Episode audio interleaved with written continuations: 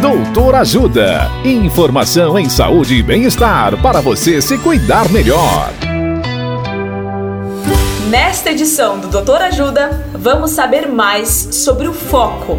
O médico psiquiatra Dr. Douglas Calderoni nos fala sobre como é estar perdendo o foco.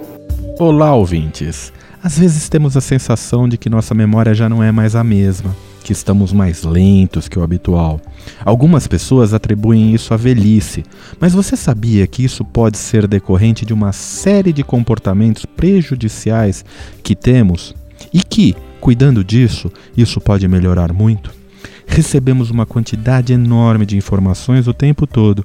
Além disso, assumimos diversas tarefas e funções ao longo do dia. Somos cobrados por resultados, temos muitas ferramentas para aumentar a produtividade, mas ao mesmo tempo somos rodeados por distrações, como redes sociais, aplicativos, joguinhos, etc.